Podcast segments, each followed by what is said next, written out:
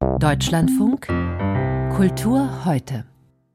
Und wie sieht dieses Amerika aus der schwarzen Perspektive aus? Welche Spuren haben aus dieser Sicht das Massaker von Rechtsextremen in Charlottesville oder die Black Lives Matter Bewegung hinterlassen?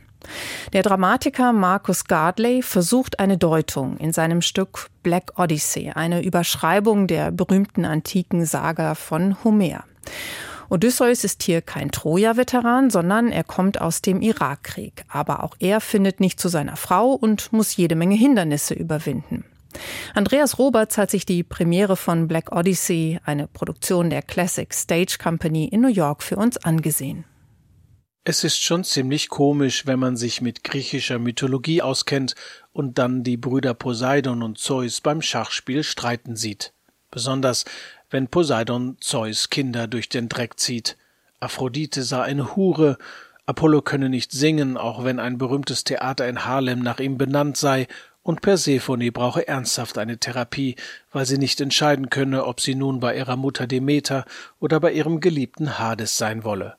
Doch am schlimmsten sei Athene, die immer alles besser wisse, streitsüchtig und rechthaberisch sei. Vor allem, weil sie den Soldaten Ulysses beschütze, der Poseidons einzigen Sohn im Irak getötet habe.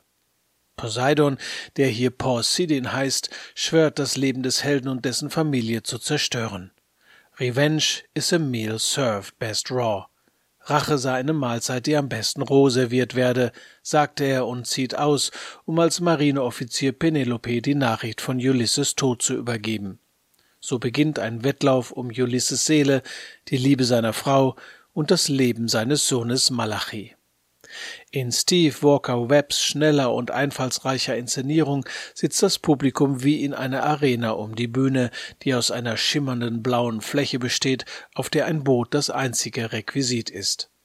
Das unglaublich wandlungsfähige neunköpfige Ensemble führt in zweieinhalb Stunden sein Publikum in einer Mischung aus Drama, Reality-TV und Parodie mit 70er-Jahre Glamour einmal in den Tartarus, den tiefsten Teil der Unterwelt und zurück.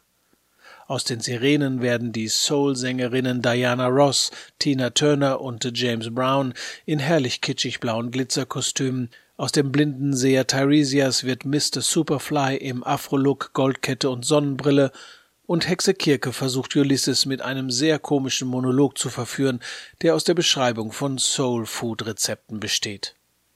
Doch bei all dem Spaß findet das Stück auch immer wieder zu einem ernsten Ton zurück, zum Beispiel wenn der vom Krieg im Irak traumatisierte Ulysses sich in Harlem einer Gehirnoperation unterziehen muss. Während der Narkose betritt er den Tartarus, das Totenreich der alten Griechen. Der Ort ist völlig überschwemmt, nur Dächer ragen aus dem Wasser heraus, auf denen Menschen sitzen, die seit Jahren auf die Hilfe der amerikanischen Regierung warten.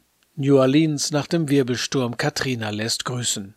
Auf einem Dach pfeift Emmett Till, auf einem anderen Trayvon Martin, auf einem dritten die Scottsboro Boys, alles traurig berühmte Opfer rassistischer Gewalt die Millionen von ertrunkenen Sklaven auf dem Weg nach Amerika kann Ulysses im trüben Wasser nur ahnen. Es sind diese abrupten Wechsel in Black Odyssey, die das Stück so attraktiv machen. So auch, wenn Ulysses Sohn Malachi beim Schwarzfahren in der U-Bahn erwischt und von zwei schwarzen Polizisten mit gezogener Waffe gestellt wird. Sekundenlange Stille. Der schreckliche Tod von Tyre Nichols in Memphis kommt in den Sinn. Er war im Januar nach einer Verkehrskontrolle von fünf schwarzen Polizisten zu Tode geprügelt worden.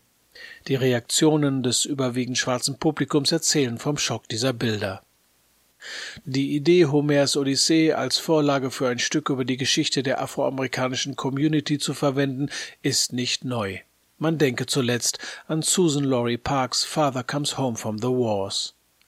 Im Zentrum stehen dabei immer Menschen, die sich an ihre und die Geschichte ihrer Vorfahren erinnern müssen, um in die Zukunft blicken zu können. Doch in Black Odyssey besteht Geschichte aus mehr als historischen Einzelheiten. Sie besteht aus dem kulturellen Reichtum einer Gruppe, ihrer Musik, ihren Rezepten, ihrem Humor, ihren Göttern und ihrem Leid. Am Ende findet Ulysses seine Erinnerung und seine Familie wieder und erkennt seine Schuld am Tod des jungen Mannes im Irak an. Zeus kann seinen Bruder Poseidon beschwichtigen und Athene endlich wieder in den Olymp zurückkehren.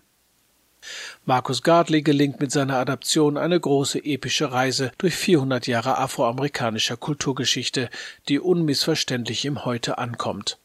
Ein Stück, das sicher auch am Broadway sein Publikum finden würde.